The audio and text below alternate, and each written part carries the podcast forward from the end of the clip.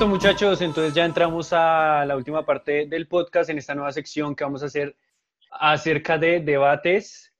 Y en este primer debate, debate de estreno, van a debatir nuestros dos invitados, que son Santiago defendiendo al Liverpool que ganó la Champions el año pasado y Diego defendiendo al Arsenal de Henry de la temporada 2003-2004. Entonces muchachos, ¿están preparados? Sí, claro. Sí, señor.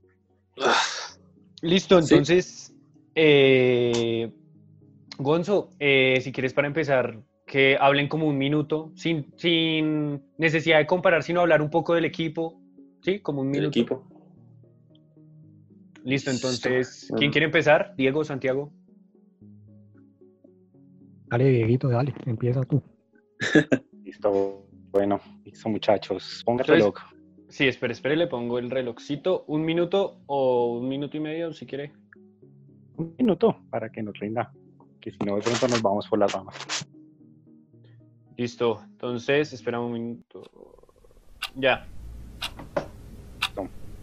Y bueno, pues para mí siempre el mejor equipo que ha pisado la Premier League en todos los tiempos ha sido el Arsenal de Henry en la temporada 2003-2004. Era un equipo que lo tenía todo.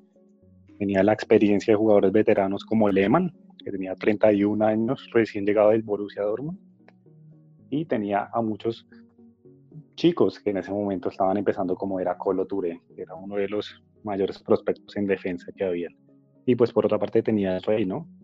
Alequín, Thierry Henry. Thierry Henry sumó cinco botas de oro en cuatro temporadas, siendo la del 2003-2004 la segunda bota de oro. En el, año anterior se lo había ganado quién? Nada más y nada menos que Ruth Van Nistelrooy. Ese Arsenal peleaba cabeza a cabeza con equipos como el Liverpool de Michael Owen, el Chelsea en el que estaba en su momento Hernán Crespo, el, el Manchester de Ruth Van Nistelrooy y de casi nadie, de Sir Alex Ferguson, el que para todo, el que para la gran mayoría de gente es el mejor técnico de la historia. Y este equipo Ya se no te solo en ese año ganó, sino que lo hizo de manera invicta, ¿no? No perdió ningún partido y eso le valió tener una Premier dorada en sus, en sus estantes. Era un equipo que tenía defensa, ataque, calidad, toque, lo tenían todo. Tenían todo y lo vieron reflejado en ser el único campeón con una Premier dorada en sus vitrinas. Listo, gracias, Diego. Y aparte, Ay, ya, ya se acabó el tiempo. Discúlpame. listo, listo. No, no, no, ahí, ahí lo calculé bien. Sí, o sea, no quería interrumpirte, pero, pero pues ahí. Ahí lo concluimos bien. Eh, ahora vas, Santiago. Espérate, pongo el temporizador. Listo. Listo. Ya. Bueno, pues, ¿qué se puede decir de, de este Liverpool de, de esta temporada? O sea, ha sido un, un equipo impresionante. Yo creo que los halagos se quedan pequeños para todo lo que, lo que han conseguido. No solamente quedaron campeones de la Champions la temporada pasada con una de las remontadas más impresionantes en la historia contra el Barcelona, sino que han sido un equipo regular en esta temporada actual. Digamos que ese fue casi siempre el talón de Aquiles del Liverpool y fue la regularidad, porque le podían ganar al Manchester City y iban y perdían contra el West Ham el próximo partido. Entonces, esa regularidad la que nos, nos ha mantenido como el equipo casi invencible que somos hoy. Digo casi porque pues perdimos dos partidos importantes contra, contra el Atlético de Madrid por Champions y también contra el Watford por Premier. Pero pues ha sido un equipo regular, ha sido un equipo muy bueno, es sólido en todas sus fases y considero que pueden seguir así por muchos años más. Listo, gracias. Justo en el tiempo. eh, entonces, ahora sí podemos eh, empezar con el debate. ¿Alguno de los dos quiere empezar debatiendo, ofreciendo una moción o quieren que les hagamos una pregunta? Pues me parecería bien la pregunta, como para que ustedes como moderadores también interactúen con nosotros y pues también, también bien puede ser un debate, pero ustedes también pueden tener una postura, ¿no? Sí, o sea, que no sea como tan psicorrígido, también más una conversación. Exacto. y- Eh, Gonzo, ¿quieres empezar haciendo o, o yo? Mm, vamos a empezar tú, quiero pensar más. Ok, eh, vamos a empezar hablando yo creo que los jugadores, eh, los dos han tenido grandes jugadores, por lo tanto los están defendiendo porque son grandes equipos, pero ¿quién cree que ha tenido más referentes? Eh, no quiero referirme solo a Thierry Henry en el Arsenal, ni tampoco a Salah o a Van Dijk, sino quién cree que tiene un equipo con más referentes, con muchas veces en los equipos sucede que los reconocen más por los jugadores que como tal por el equipo. Entonces esa sería la pregunta. ¿Quién quiere empezar hablando?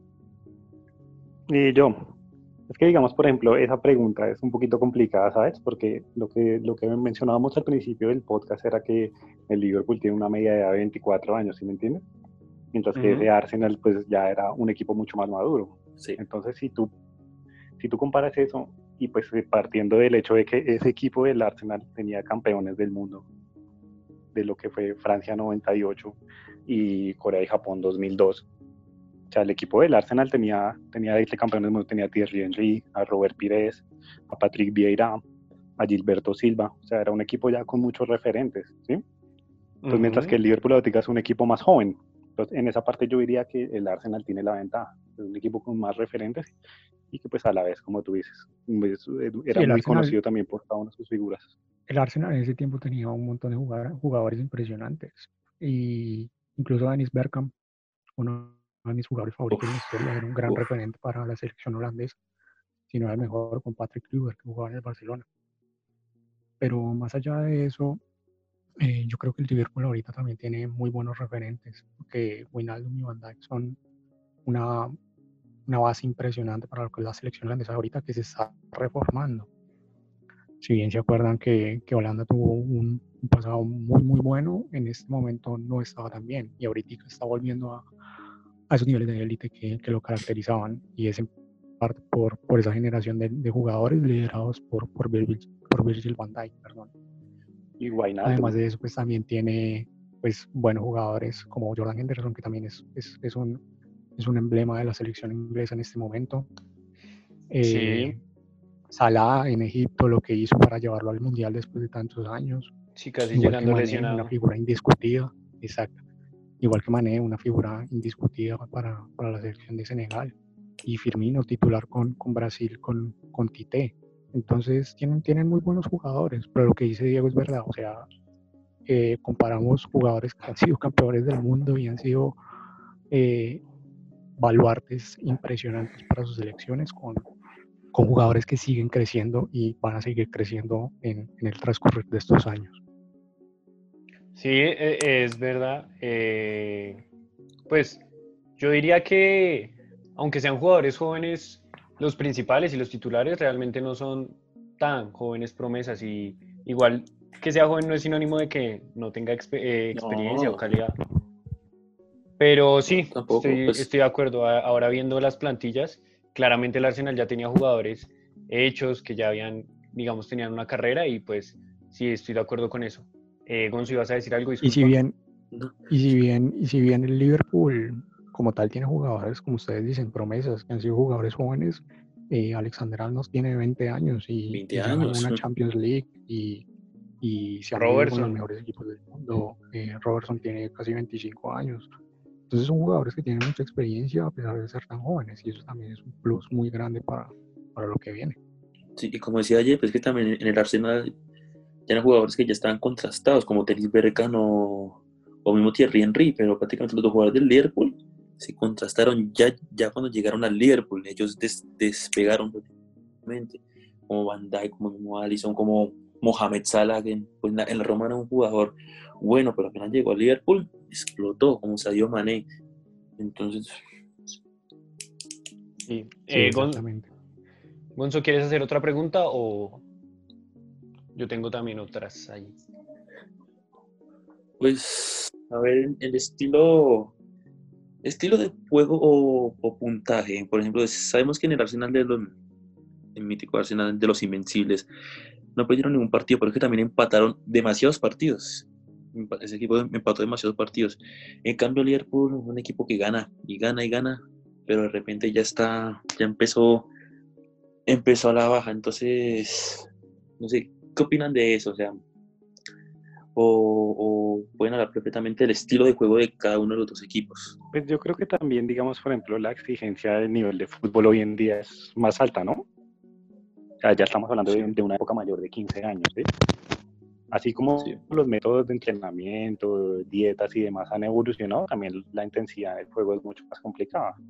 Por eso es que es muy complicado cuando te dicen quién es mejor, Messi o Maradona. Pregunta imposible de contestar realmente por lo que son épocas muy diferentes.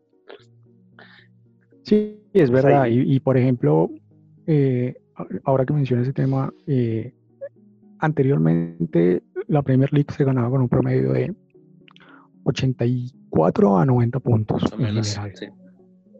Entonces, eh, lo que hizo el Arsenal en esa época que llegó a 90 puntos fue impresionante y pues como bien dice Gonzo, empataron muchísimos partidos, que fueron 12 si no estoy mal. 12, exactamente. Pero, la calidad que tenía el equipo era, muy buena. Este Liverpool de ahora quedó segundo el año pasado con 96 puntos, si no estoy mal. Sí, y récord. Salió campeón. Entonces ahí entramos a lo mismo, o sea, son, son épocas diferentes y, y ahorita la exigencia es tanta que un equipo que antes ganaba la Premier League con 85 puntos, ahorita está peleando por entrar a Champions. Entonces es, es bastante complicado. Si bien el Arsenal tenía, como Diego mencionaba, el, el tiki-taka, era un equipo mucho más rudo, era un equipo de, de más cuerpo, era un equipo más metelón, precisamente por lo que de eso se caracteriza a la Premier League. La Premier League es, es una liga de contacto, no es tanto como en España. Por eso es que yo hago mucha referencia en que muchos jugadores que son tan buenos en otras partes muchas veces se estancan como en Inglaterra, como a Iago Aspas, por ejemplo. Un jugador impresionante, te pivotea, te mueve, te hace una cosa, la otra. Juega de espaldas, eh, patea bien arco, eh, tiene enganche, tiene todo. Es un jugador muy bueno y ahorita es selección España. Pero en Inglaterra no se adecua. Entonces, ese estilo de juego que, decía Diego eh, en cuanto a, al tiki-taka y eso es muy diferente porque muchos de los jugadores que juegan en España no van a poder jugar en Inglaterra. Y si juegas en Inglaterra no vas a poder jugar en España porque es mucho más lento y es mucho más calmado el juego. Es cierto. También volviendo al tema de lo que los puntos del Arsenal, del Arsenal con 90 puntos en su momento quedó campeón. Pero pues debe recordar que él le sacó 11 puntos al segundo, que fue el Chelsea. Sí. Entonces es, importante también ver eso, ¿sí? O sea, el fin y los medios de las cosas, ¿no? Pues a mí, ¿de qué me sirve sacar? Y creo que en su momento fue el Real Madrid de, de Pellegrini, con 99 puntos que perdió contra Barcelona que hizo 100, ¿sí? ¿cuál es el punto de hacer 99 puntos si no puedes ganar? Sí, eh, es verdad. La regularidad, la regularidad es, es, es, importante y digamos es muy injusto que ese Real Madrid no quedara campeón y que este Liverpool no quedara campeón contra el Manchester City. Pero habla de regularidad y habla de un nivel muy alto de dos equipos que están marcando la pauta en una liga. Que sí, el resto del lote, lo que es el tercero para abajo, se van a quedar, pero esos dos equipos son superlativos. Son equipos que pueden paliar en cualquier parte del mundo y, y y para mí tiene más mérito hacer más puntos que no salir campeón, porque te está hablando de un equipo más regular y de un equipo que ganó más partidos, empató menos y perdió menos. Sí, de acuerdo. También eh, complementando un poco con lo que dijo Gonzo, que pues se desvió un poco por lo de los puntos, el estilo de juego. Los dos equipos en esa temporada ganaron el mismo número de partidos, 38, así que eran muy eficaces, pero háblenos un poco más del estilo de juego de cada equipo. Pues, pues el, estilo, Sí, pues el estilo, de juego, el estilo de juego de este Liverpool es, como lo describiría en algún momento, heavy metal. Que ha ido mermando, ha ido mermando un poquitico, porque antes era un equipo que en serio era heavy metal. Eh, te hacían tres goles y, y tú les metías cuatro. Entonces era un equipo que contragolpeaba muy, muy bien. Ahorita es un equipo más ordenado, ahorita es un equipo de más transiciones, eh, puedes ver al Liverpool tocando la pelota y teniendo posición del balón, saliendo con sus centrales hasta mitad de cancha, eh, proyectando sus laterales como lo hacen todo el tiempo. Pero también lo puedes ver contraatacando y yendo directo, lanzando centros. Eh, es un equipo que tiene todos los recursos para jugar al fútbol y es un equipo que tiene una identidad de juego definida, que es el contragolpe, pero que puede utilizar cualquier faceta del juego para crear peligro en, en el área. en Eh, área disculpa, disculpa Santi, eh, a veces se te, no sé, siento que se te está intercortando, no sé si te estás acercando mucho al micrófono. Sí, sí, sí, qué pena, qué pena. Tranquilo. Eh, Diego. Eh, ok, listo. Bueno, pues hablando del estilo de juego que tenía ese Arsenal campeón, para contextualizar de pronto a la gente que no los vio o que no los ha visto jugar, el estilo de juego de ellos era como una mezcla entre lo que es el Atlético de Madrid hoy en día con el Barcelona. Tenían ese toque exquisito en la mitad de campo, con salida muy por las bandas. Recordamos que en esa época el, que la- las bandas eran Pires, Robert Pires, y, y Lumbari, mal llamado Luhumberg, que se llama. Lumbari se pronuncia, el sueco. Entonces, ese equipo jugaba de una manera que era, los laterales no tenían tanta salida como se esperaba, digamos, teniendo en un equipo a Ashley Cole, ¿no? Todos vimos a Ashley Sí. Jugar en el Liverpool y el tipo era una máquina que subía el campo todo el tiempo. En el Arsenal no era tan así, él no tenía tanto recorrido.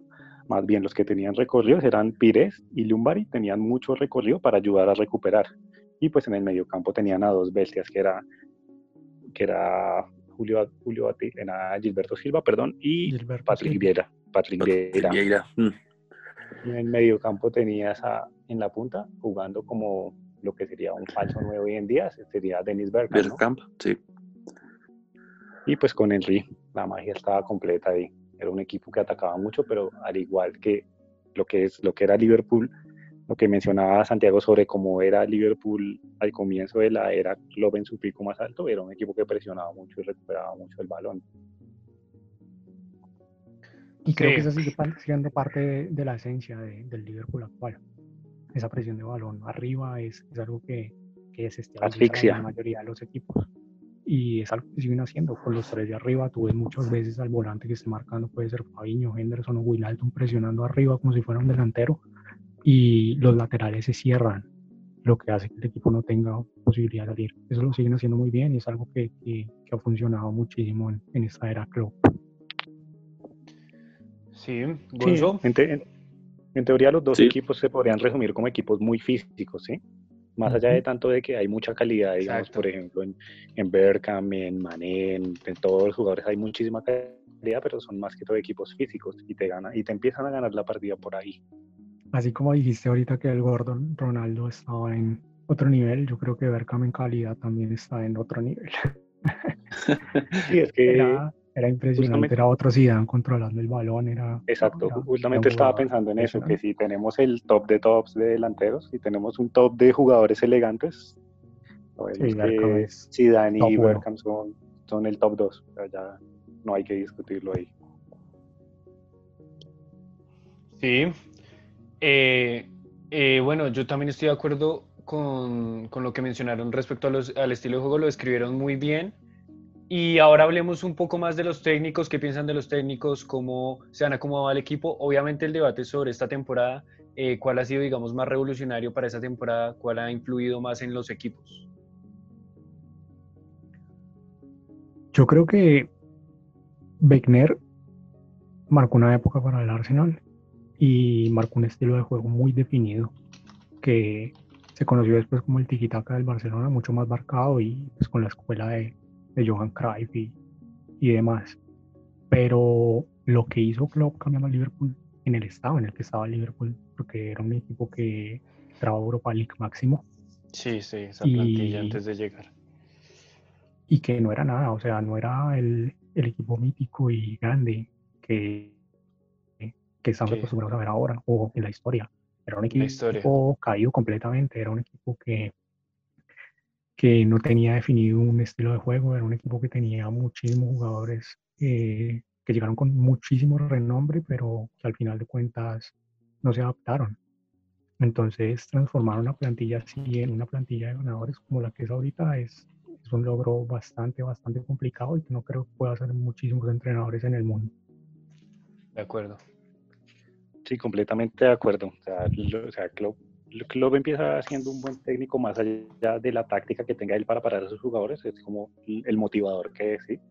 Yo creo que todos en el Liverpool pueden decir de que ven en Klopp una figura paterna. Desde que lo ven Sí. a él, ya de una vez él empieza entrando con una energía positiva que, que le, que le, que le impregna a los jugadores y eso se ve reflejado en la cancha. Pero pues digamos, por ejemplo, volviendo al tema de Wenger, para mí Wenger, o sea, más allá de lo que él hizo con el Arsenal, Wenger marcó una, un antes y un después en lo que fue todo el fútbol inglés. Y por eso muchas veces he sentido que la prensa inglesa como que no aprecia tanto a Wenger.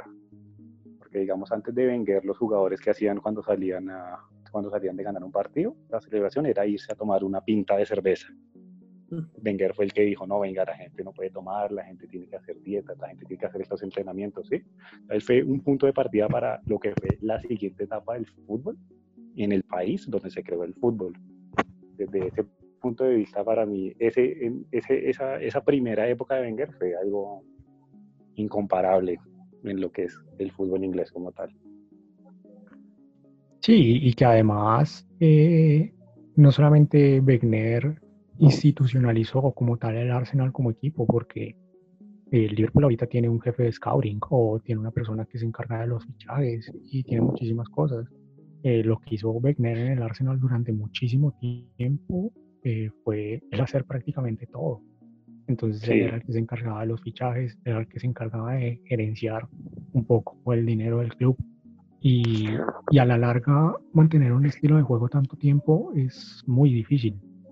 Y digamos que él lo hizo por, por, muy buenos años. Entonces en, ese, en, esa, en esa parte estoy de acuerdo. Eh, pues, sin embargo, Klopp, yo lo veo como ese estilo de técnico que puede hacer todo. Puede dirigir un club grande como el Barcelona o el Madrid, o donde vaya le va a ir bien, por las mismas cualidades que tiene de, de motivador y demás. Pero también puede parar un equipo como el West Ham si va y lo va a poner a pelear en cualquier lado. Y eso es la resiliencia. No hacer. Sí. Y eso es algo que no va a poder hacer, por ejemplo, Pep Guardiola o, o entrenadores de más de renombre. Ellos están acostumbrados a manejar siempre una Ferrari y, y si no tienen Ferrari, no les anda el carro. Lo pueden manejar un Renault y pueden manejar un, un, un Lamborghini, pueden manejar lo que quieran. Claro. Y eso me parece muchísimo más importante en un técnico que simplemente se dedique a establecer un estilo de juego como, como diferentes entrenadores y, y ya. Otro caso es el Cholo Simeone. El Cholo Simeone para mí es un entrenador tremendo. Lo que hizo con el Atlético de Madrid y ponerlo donde Sí. lo puso es impresionante. Y Claro. son técnicos que te van a sacar el jugo siempre. Estén donde estén, lo van a sacar. Claro. Pero ya volviendo como a un último punto para cerrar el tema, algo que también creo que, que no se le que no se le amerita mucho a Wenger y que la gente muchas veces lo pasa por alto, fue que el man fue un obstáculo completo para Ferguson. O sea. Ferguson llegó a la liga, Ferguson, se lo puedes preguntar a cualquiera y creo que muchos hinchas del, inclusive del mismo Liverpool que son anti-Manchester United te pueden decir que Ferguson es el mejor técnico de la historia. El tipo cogió el Manchester y los hizo unas bestias completas. Y incluso con ese Manchester que él tenía de, de donde tenía a Ruth Van Nistelrooy, el Arsenal pudo hacerle frente e incluso quitarle varias Premier, incluso quitarle las botas de goleo, ganarle posiciones en la tabla, ganarle partidos. O sea, para mí eso es impresionante, alguien que le haya podido hacer eso a Ferguson. Sí, es verdad.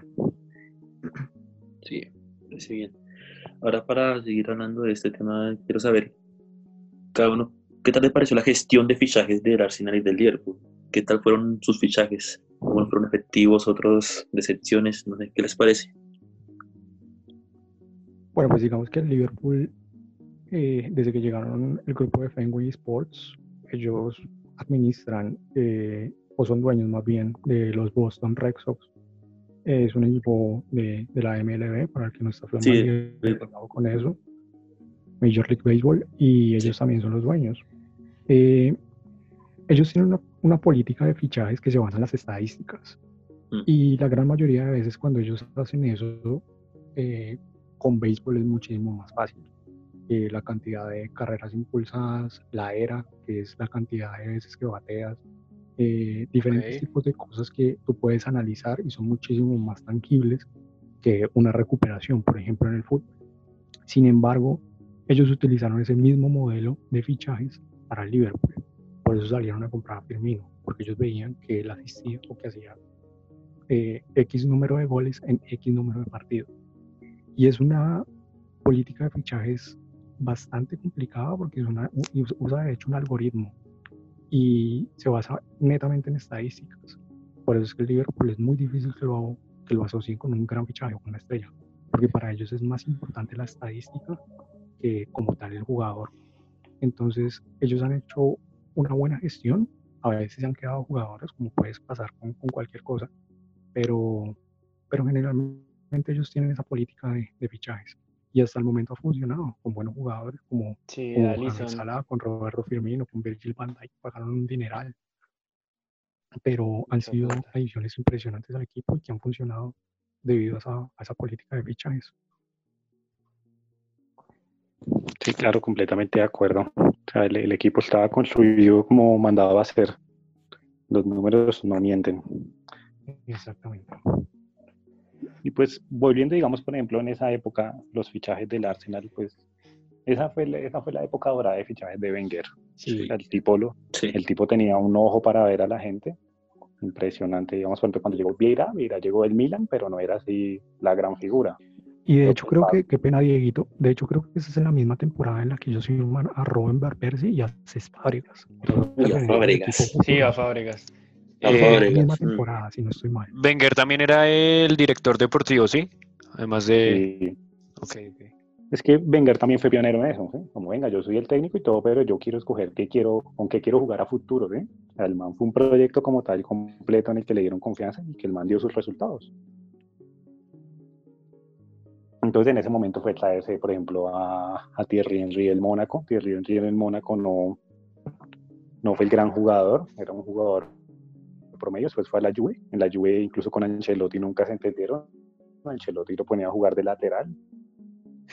No sabía. Y después en su momento Wenger, sí, él, él tuvo como la, como la visión de empezar a armar el equipo así, tal cual, como él lo, que, él lo, él lo quería, digamos, Lumbari, Freddy Lumbari, él llega desde un equipo en Suecia, no recuerdo el nombre, pagaron como 400 mil libras por el man, un regalo para un jugador así.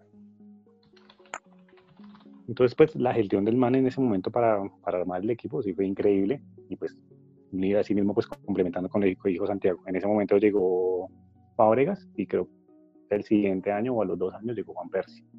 Sí. Y pues ya hoy en día el equipo es algo distinto. Digamos, por ejemplo, el, el, el presidente del club, Stan Kroenke, el tipo es malísimo como presidente. El tipo tiene un, también tiene una empresa de deportes. Él es el dueño de los Rams de, creo que de Los Ángeles, que es un equipo de fútbol americano. Y pues ahorita el, el tipo está concentrado en meterle plata allá. Entonces que ya les, ya les puso el estadio nuevo, que esto.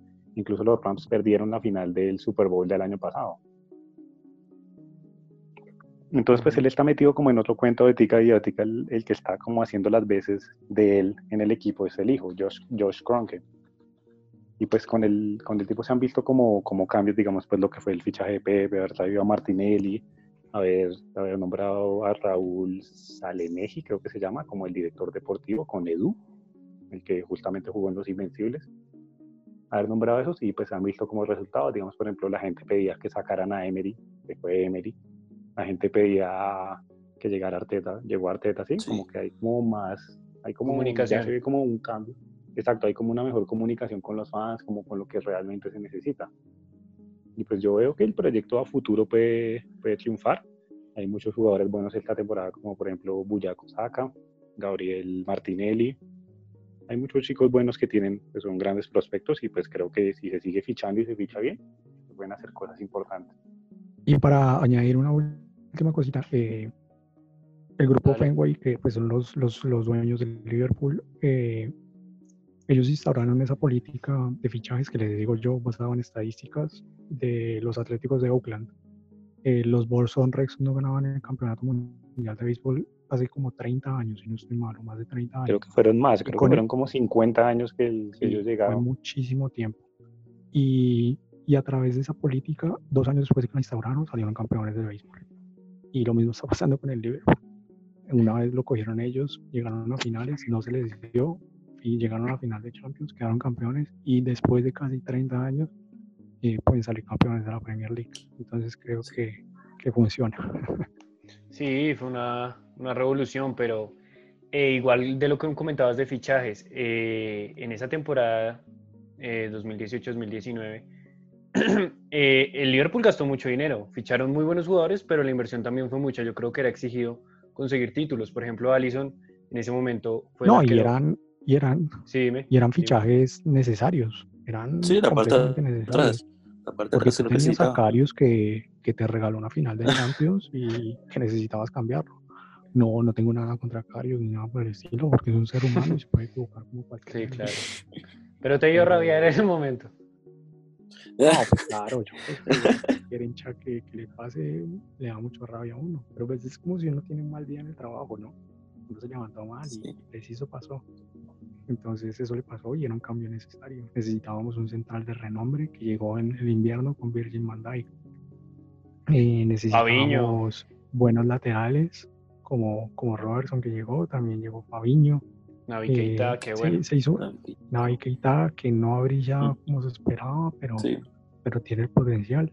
Entonces son, son muy buenos fichajes y son fichajes necesarios que el club los hizo cuando los tenía que hacer y, y, y funcionaron de maravilla. De acuerdo. Gonzo, ¿ibas a decir algo? No, pues también vamos a hablar, comparar la- un tema importante que es la profundidad del banquillo. Porque pues siempre hablamos de los titulares, pero también ahora de los suplentes, la profundidad del banquillo, porque no sé, me interesa saber. También con tantos torneos que se juegan en Inglaterra y demás. Es importante. Sí, el Arsenal siempre ha tenido como ese pequeño, el Arsenal no, perdón, la, la liga inglesa siempre ha tenido como ese pequeño punto débil, ¿no? El hecho de tener tantas competencias, de que digamos, por ejemplo, a, a la gente sí le importa la FA Cup, digamos, por ejemplo, en España a ti te dicen la Copa del Rey y pues la mayoría de gente dice, "Bueno, la Copa. Y Cuando, que, la gana el, cuando la gana el Real, el Barcelona se burla. Cuando la gana el Barcelona, se burla el Real.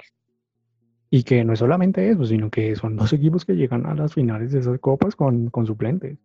Eh, Sí, la gran mayoría de los de en Inglaterra, hasta estos últimos años que lo han venido haciendo y que le han dado menos importancia. Que le van a cambiar el Pero- formato y todo para que sea más. pero se jugaban, se jugaban exactamente, sí, cambiaron el formato incluso para un solo partido, pero se jugaban con titulares, entonces era una carga de, partidos impresionante y que la Liga de Inglaterra siempre ha jugado muchísimo en diciembre y en invierno, entonces es una carga de partidos que eventualmente marginaba eh, los equipos de la Champions League. Porque llegabas contra un Bayern Múnich que había descansado tres semanas o un Barcelona que había descansado dos y ellos habían tenido que jugar dos veces o tres veces por semana, era muy difícil. Era muy, muy difícil competir en ese nivel y, y bueno, por lo menos eh, ha cambiado un poco en esa parte con, con las dos competencias internas, con la Copa de la Liga y con, con la FA Cup. Ah, pero ahora, eh, con lo que decía mi compañero, ¿sí creen que sus equipos tienen fondo de banquillo? O sea, ¿sí creen que, que tienen buenos jugadores? Sí, qué pena, nos, nos desviamos un poquitico. No, tranquilo, tranquilo. Yo sí, la verdad, veía ese Arsenal muy completo. Digamos, por ejemplo, te, puedo leer unos, no- unos nombres que estaban en el banquillo. Por ejemplo, estaba Martin Neon, estaba La Perla Reyes, estaba Sylvain Wildor, estaba Rey Parlour, estaba Edu, estaba Pascal Sigan, Gael Clichy empezando, Cés Fábregas Sí, sí. empezando. O sea, tenían, buena, tenían muy buena banca para, para rotar. Y pues eso fue lo que los llevó a pues, no, pues, no tener que perder ningún partido. Lamentablemente, digamos, por ejemplo, los resultados en Champions y en la, en la FA Cup y, y en la Carling Cup en su momento, en la Copa de la Liga, pues fueron como partidos como medio aparte de la temporada, así, como errores muy puntuales y se perdieron. Que fue justamente contra el Manchester y contra el Chelsea que pues como les habíamos, les había dicho al comienzo también eran equipos bastante sólidos y de renombre. Sí.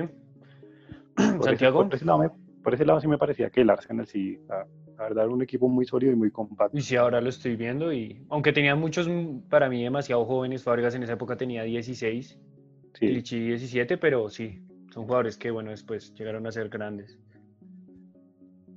sí. Y digamos, por ejemplo, también, que yo sé que Santiago lo va a decir ahorita cuando diga lo del Liverpool.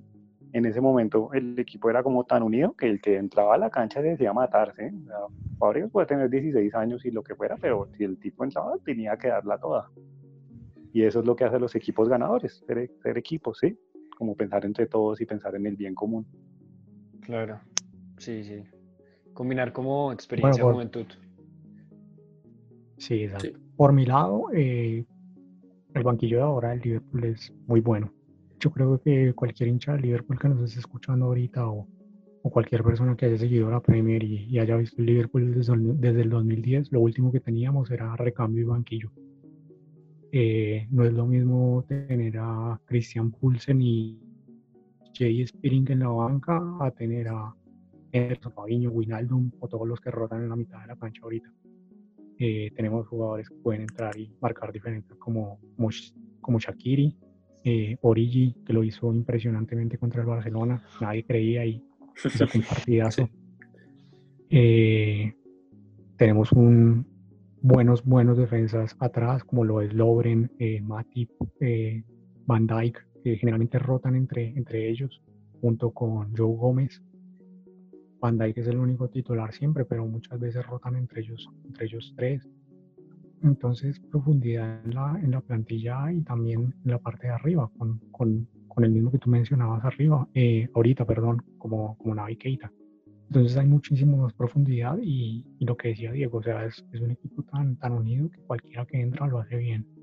Y, y si no lo hace bien, por lo menos deja todo en la cancha y, y corre cada pelota y presiona cada balón, cosa que no pasaba antes con, con, la, con, la, con el banquillo del Liverpool, como les decía anteriormente. Ok. Parece bien. Y si quieren ya, pues, para acabar con ese debate, alejémonos un poco del Arsenal y del Liverpool y hablemos de un equipo más central, hablemos de Manchester City. Hablemos de Manchester City en general en esta temporada. Ok. Bueno, con su, gest- su enorme gestión de fichajes, sus enormes fichajes que al final el City va para abajo. Entonces, no sé qué opinan. Pues yo creo la verdad que con, con Santiago, como también digamos, tenemos como mucho respeto por los equipos que son tradi- tradicionales, ¿sí? Digamos, por ejemplo, son equipos de muy renombre. Incluso, digamos, por ejemplo, no puede, podemos tener muchas diferencias con lo que es el Manchester United, pero respetamos como tal la institución porque es un equipo con cientos de años, con cantera, con procesos, con todo, ¿sí? O sea, el equipo lo tiene todo.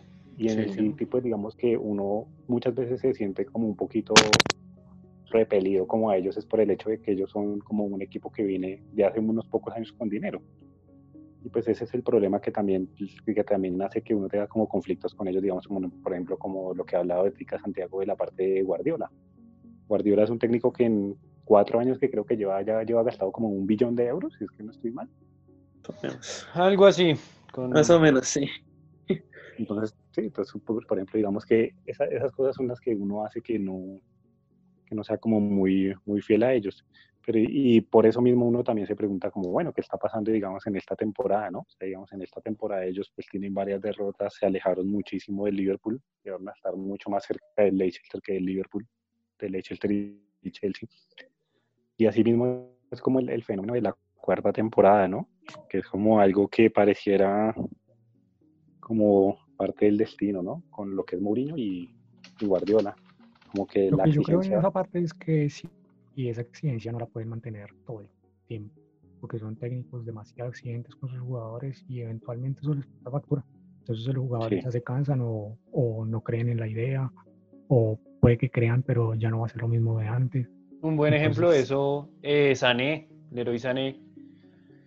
Sí, Eh, Claro, gran se ha promesa, sí, Sí. gran promesa que llegó, hizo una gran temporada y ahora está más afuera que adentro, siendo todavía un Sí. jugador con muchísimo potencial y bueno, que no sé la verdad por qué, porque Sí, tiene pues lo, tantos ten- conflictos. lo que yo tenía entendido por fuentes de la, de la prensa inglesa era de que él ya había hecho un acuerdo con el Bayern, ¿sí? O sea, él Sí, tiene sí. el acuerdo con el Bayern. Y Sí. el Bayern no tiene el acuerdo con el City, pero el, el, City- el Bayern ya tiene el acuerdo con Sané. Ok, No, sí, Y además de eso, que también había tenido algunos problemas con, con con Guardiola. Sí. se había dicho que, que en el vestuario habían tenido algunos problemas. La verdad, no tengo idea cuál habrá sido la raíz de esos problemas, pero sí se mencionó que, que habían estado separados por, por algún conflicto.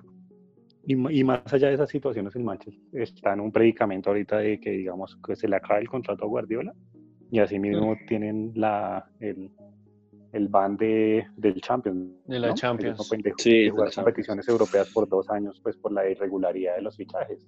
Y que además de eso se le sumó Kevin De Bruyne, que es uno de los máximos estandartes del equipo ahora, y dijo que él no se iba a quedar en el equipo si no tenían Champions. Mm. Entonces, No, es se que- va cayendo el, el naipe de arena, el, naipe- el, Castillo. de a poquito el castillo de, de naipes que, que formó Guardiola y, y todo el todo el staff de, del Manchester City con, con esos cuatro dólares que, que mencionaba Diego. Para aclarar una cosita, no es un billón como tal, sino que en inglés cuando dicen billones se refieren a mil millones. Sí, claro. Entonces, eso es más o menos lo que... Sí, un, Lo que- un lo billón, que mil millones. Sí. Eh, Gonzo, disculpe, ¿ibas a comentar algo que no, que no te dejamos hablar? No, no, no, no, no, no, no, no. Ah. Eh, sí, hablando también de eso de, de De Bruyne. Estandarte, y no solo por los resultados del tema de Champions, sino también, o sea, financieramente, yo no sé cómo un equipo eh, con este nivel de gasto pueda mantenerse una temporada entera sin Champions, que igual también genera unos buenos ingresos. Lo que pasa es que en este nivel, eh, Daniel, eh, la Champions es todo para los jugadores. Y los jugadores de, de máximo renombre y de gran nivel tienen siempre jugar la Champions. La gran mayoría del plantel del City es de un nivel muy alto. Entonces ellos Sí. van a querer jugar Champions. Y Guardiola es un entrenador acostumbrado a jugar Champions todos los años. Le vaya bien o le vaya mal, independientemente de eso. Siempre No, y casi siempre llega a las, a las Entonces- partes finales. Semis, sí, semis al menos. Sí, el tipo no se Ujú. baja de cuartos, por lo menos. Exactamente. Que lo golea el Real Madrid o golea el o lo que sea, no importa, ver. Pero, Es verdad, es pero verdad. llega. Y además le Y- falta a Guardiola como esa cosita en el City, ganar la Champions con el City. Sí, es lo, único que le falta. Ahí igual que en el Valle. Es que de hecho, de hecho ese, ese ha sido el talón de Aquiles de él, porque llegó al Bayern Múnich también con el Y lo mismo objetivo, ujú. tampoco teniendo Se encontró con los tres españoles seguidos, ¿no? Se encontró con un Real que le metió cuatro, después con un Atlético que lo sacó por un gol de visitante y con un Ah. Barcelona que si no estoy mal le metió como siete. Siete, Sí. seis en todas las llaves. Ay, Sí, le han dado durísimo. Pero sí, el City, el City es un equipo que, que como mencionaba Diego, no, no, tiene, no tiene tradición. Y, y verlo, digamos, arriba y, y conteniendo todo el tiempo, pues uno como que le genera cierta, no rechazo por decirlo así, pero, pero sí alguna cosita de que estén peleando arriba todo el tiempo. Es un equipo muy competitivo porque eso no se puede negar. Y, y, pues bueno, todos los equipos comenzaron siendo grandes en algún momento, ¿no? Y probablemente ese es el tiempo del City. Y bueno, vamos a esperar a ver qué pasa con, con ese van de Europa, porque Sí, claro. si realmente sí. no pueden apelar, eh, va a ser muy difícil de- que, que puedan sostener varios, varios jugadores.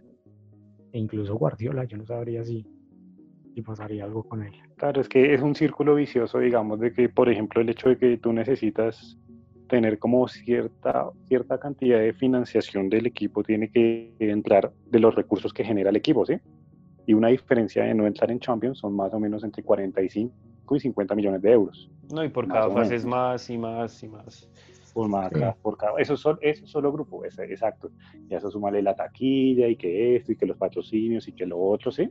Entonces va haciendo cada vez más plata.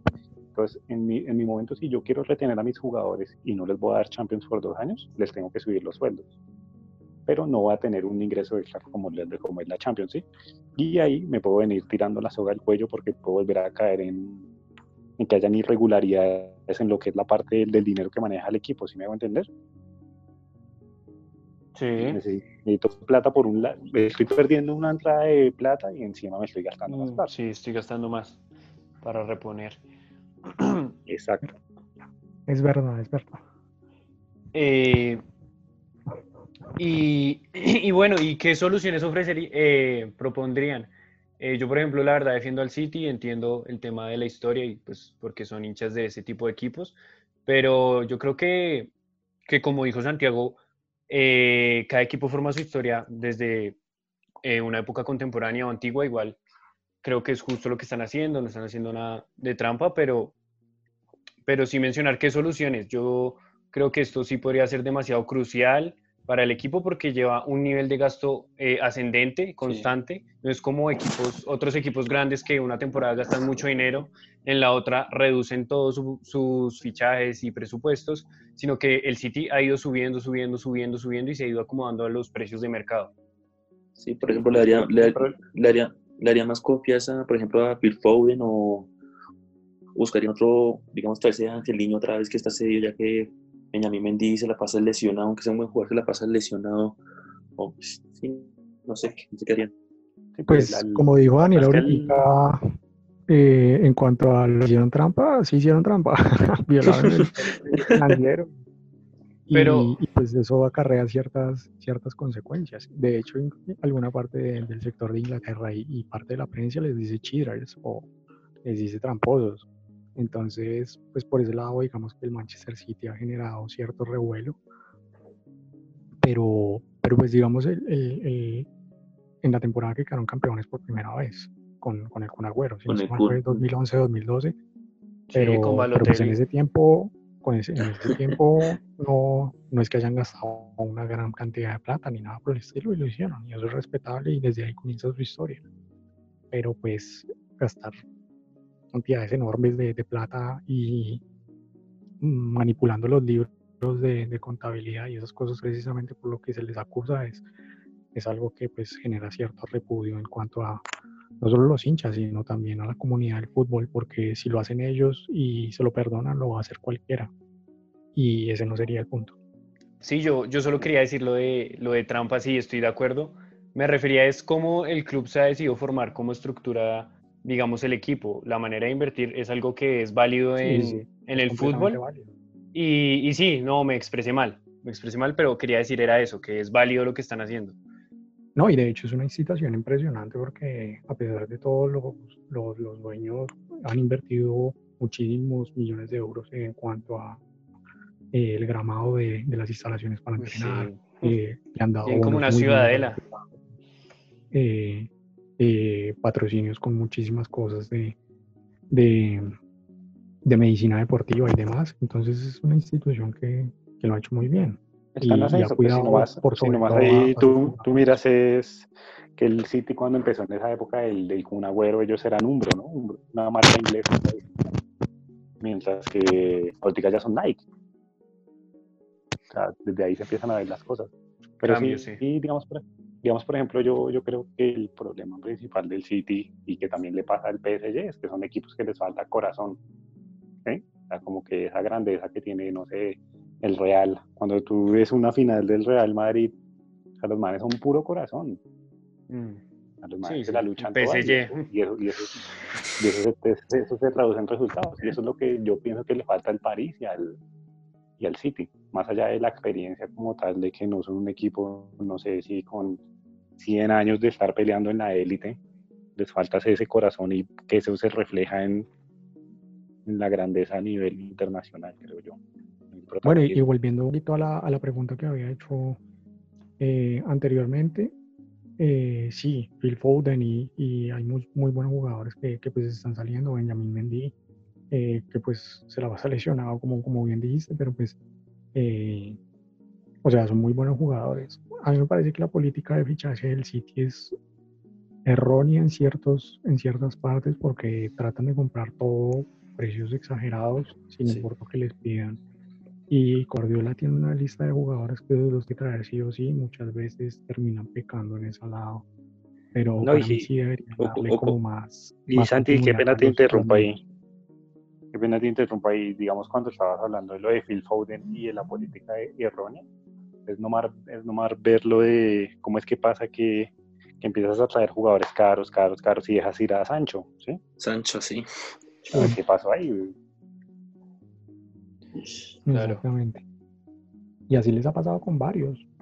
Les ha pasado con varios jugadores así. Y, y creo yo que ese es el punto débil de, del sitio. Que como que a las reservas juveniles no les dan la suficiente confianza para que lleguen al primer equipo y al final de cuentas terminan son comprando jugadores hechos que pueden o no funcionar en el primer equipo como ha venido pasando todos estos años. Sí, yo sí creo que de las situaciones malas muchas veces pueden salir cosas buenas, ¿no? Digamos, por ejemplo, si el, City ya se tiene que ir mentalizando a que es muy posible que no puedan evadir esto, en su momento también pues, le pasó al Chelsea con fichajes nomás, pero le llegó a pasar. ¿Y qué hizo el Chelsea? El Chelsea empezó a hacer su transición a un equipo de cantera. Sí, Digamos, Sí, el Chelsea lo hizo bien. sí, me Ahorita tú ves el equipo que, que Abraham. montó, exacto, el equipo que, montó, que tiene Lampard de puros pelados, es un equipo que lo hace bien con, con Maudi y todos estos pelados que están ahí dándola toda, y incluso ellos así siguen, pues no son los protagonistas de la era de Drogba, pero ellos siguen ahí peleando y tienen, y Sí. tienen un equipo con Competitivo. proyección. Sí, Entonces el es un equipo competitivo y exacto. es un equipo muy bueno. Y es lo mismo que hablamos del Liverpool, o sea, tienen, tienen, digamos, ese Chelsea, eso fue lo bueno, ese bajo financiero que, que les pegaron y no poder fichar durante un año, fue buenísimo porque sacaron cantidad de jugadores, Temi Abraham, eh, Mount, que lo nombraban, muy Tomori. buenos jugadores, Tomori. que también tienen, Tomori, Hudson que también tienen, Hudson y que también tienen, digamos, ese, ese toque de experiencia como Ngolo Kanté, eh, Kovacic, eh, centrales, Azpilicueta. Entonces es, es, es muy prometedor y yo creo que eso es lo que le falta al City, confiar un poquitico más en esas canteras y, y dejar que los, que los veteranos del equipo guíen, guíen con ese camino. Lo que yo te decía, Andy, sacar como lo, lo bueno de lo malo. El City se tiene Sí, que claro. empezar ya a ir haciendo esa idea y mirar cómo hace con la cantera y reforzar la cantera, mirar quiénes se pueden quedar, quiénes no se pueden quedar, revisar también pues económicamente cómo es la situación sin Champions, quién se tiene que ir, porque siempre tienen que haber cambios en equipos. Y pues también todos sabemos de que en Inglaterra se manejan, se manejan cupos, ¿no? Sí. cupos por jugadores Sí. Extranjeros y demás. Entonces hay que tener pues mucho cuidado en esa parte, pues para no ir a cometer un error peor. Exacto.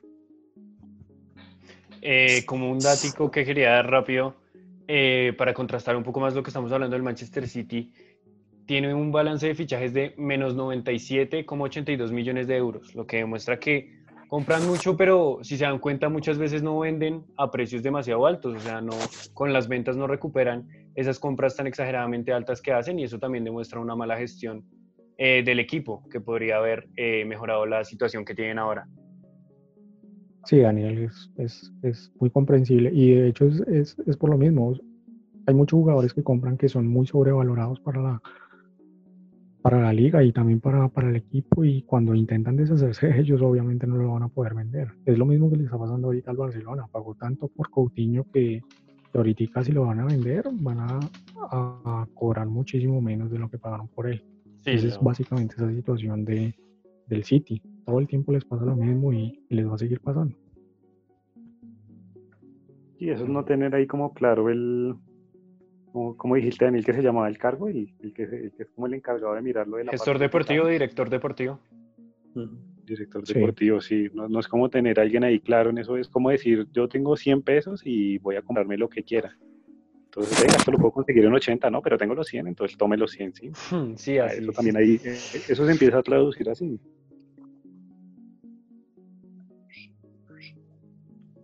Sí. Eh, Gonzo, ibas a comentar algo. No, pues yo creo que. Estamos listos. ¿Qué tal, qué tal te sintieron? ¿Qué tal les pareció el podcast? La charla. No, muy bueno, muy buena. La verdad es, es agradable hablar de, de este tipo de cosas. Generalmente uno entre amigos como que comenta de fútbol y habla de cositas, pero, pero pocas veces como que siguen tanto una liga o, u otra que, que la charla pues no, no termina siendo del todo agradable. Pero pues en esta oportunidad muy, muy bueno poder discutir todo de, de la Premier y, y, pues los equipos que nos siguen. Entonces, muy, muy contento de estar acá. Sí, yo creo que para todos fue como una, una experiencia pues bastante agradable, pues sí, exactamente pues volviendo al punto que decía Santiago, no es lo mismo hablar con los amigos tomando cerveza y, y el que habla por hablar y eso, sino pues viendo ya como un análisis minucioso, minucioso de las cosas, pues es, es una dinámica más interesante. Y pues sí, pues que yo por mi parte y quiero darles las gracias pues por la, la oportunidad de haber venido y pues esperamos que en alguna futura ocasión se repita. Listo, muchas gracias muchachos. Eh, bueno, a todos eh, decirles que ya estamos en Spotify, nos pueden escuchar en Spotify. En YouTube van a poder ver videos resumidos del podcast y, y ya, gracias por todo, Gonzo. Nada, agradecer, agradecer a Diego de Santiago por venir. Eh, esperemos tenerlos otra vez. Y nada, esperemos verlos en otro episodio. Ya saben, estamos en Spotify, en YouTube y en Instagram como Diver Fútbol.